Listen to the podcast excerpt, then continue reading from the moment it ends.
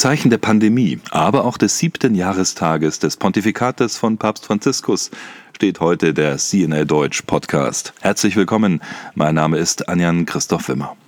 Nur einen Tag, nachdem das Bistum Rom erklärt hat, dass alle Kirchen wegen der Corona-Pandemie drei Wochen lang zugesperrt werden, haben nun einige Gotteshäuser der ewigen Stadt die Pforten wieder öffnen können. Der Generalvikar Roms, Kardinal Angelo De Donatis, nahm die Anordnung am heutigen Freitag zurück.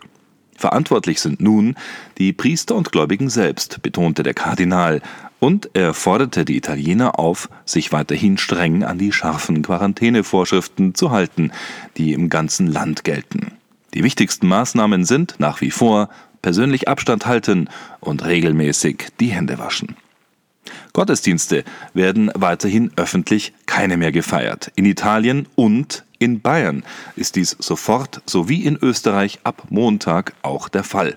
Im Erzbistum München und Freising ist ab sofort wie in der Erzdiözese Wien wegen der Corona-Pandemie ab Montag keine öffentliche heilige Messe mehr zu besuchen. Das teilten die Erzbistümer nach Absprachen mit ihren jeweiligen Krisenstäben bzw. in Wien mit der Bundesregierung mit. Anders als in Rom sollen in Österreich wie in Bayern die Kirchen zum persönlichen Gebet tagsüber offen gehalten werden. Die Eucharistie werde im Erzbistum Wien ab dem 16. März ohne physische Anwesenheit der Gläubigen gefeiert, teilte Generalvikar Nikolaus Kraser auf Anweisung des Wiener Erzbischofs Kardinal Christoph Schönborn mit.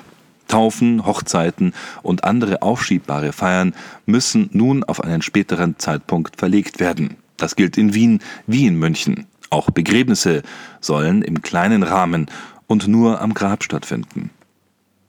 Das Erzbistum Wien betont, dass trotzdem weiter das heilige Messopfer gefeiert wird. Zitat Die Kirche hört nicht auf zu beten und Eucharistie zu feiern. Die Priester sind aufgerufen, die Eucharistie weiterhin für die Gemeinde und für die Welt zu zelebrieren. Die Gläubigen sind eingeladen, über Medien teilzunehmen und sich im Gebet zu Hause anzuschließen.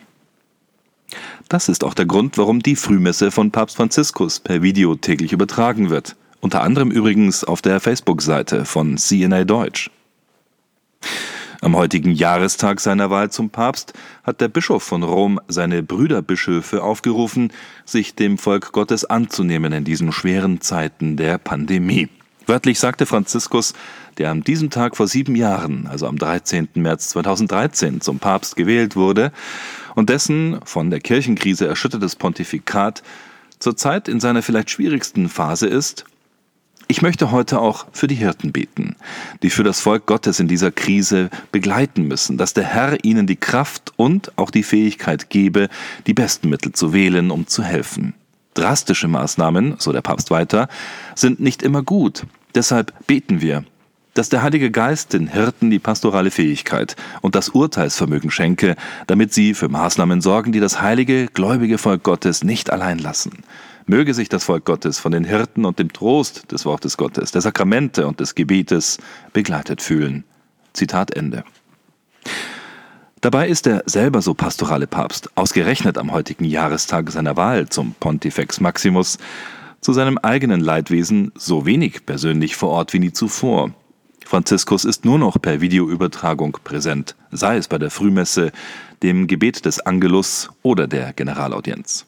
Kein leichter Stand für einen Papst, dessen Pontifikat viele Menschen innerhalb und außerhalb der Kirche bislang persönlich begeistert, aber auch polarisiert hat.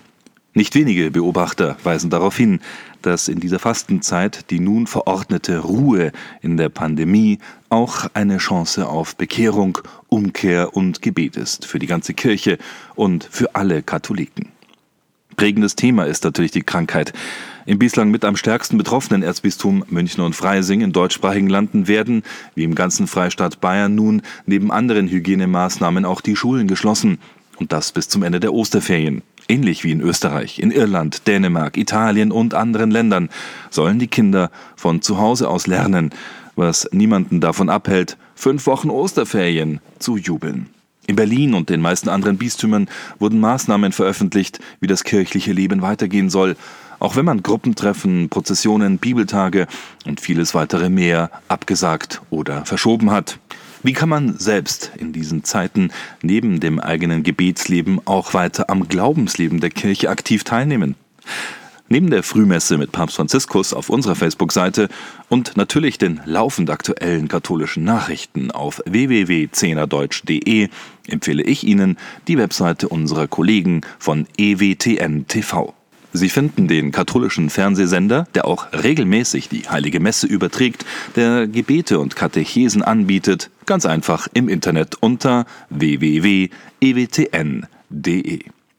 Das war der CNA Deutsch Podcast am Freitag, dem 13. März 2020. Mein Name ist Anjan Christoph Wimmer. Ich wünsche Ihnen Gottes Segen, Gesundheit und eine gute Woche trotz allem in dieser Fastenzeit. Wir hören uns.